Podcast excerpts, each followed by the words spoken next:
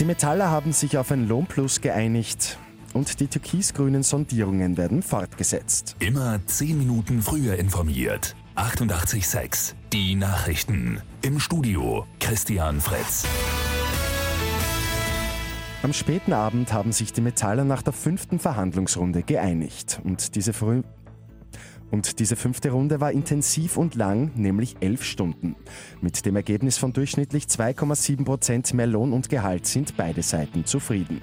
Obwohl die Erhöhung sowohl von der Forderung von 4,5 Prozent und dem Angebot von 1,8 Prozent weit entfernt liegt.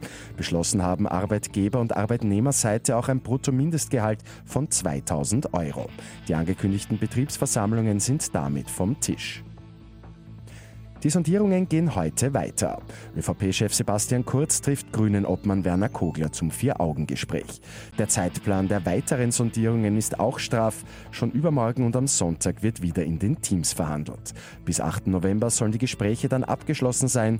Dann will die Volkspartei entscheiden, mit welcher Partei sie in Koalitionsverhandlungen tritt.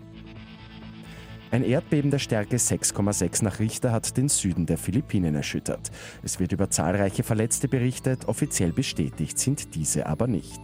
Erst vor rund zwei Wochen hat ein Erdbeben in der gleichen Region mehrere Todesopfer gefordert. Und das Burgenland ist Vorreiter, wenn es ums Erreichen der österreichischen Klimaziele geht. Die gute Nachricht zum Schluss. Diese sehen ja vor, dass bis 2030 der Strom zu 100 Prozent aus erneuerbaren Energiequellen stammen soll. Im Burgenland wird dafür in den nächsten Jahren in Photovoltaikanlagen investiert. Diese sollen als zweites Standbein neben der Windkraft gelten. Mit 886 immer 10 Minuten früher informiert. Weitere Infos jetzt auf Radio 886 AT.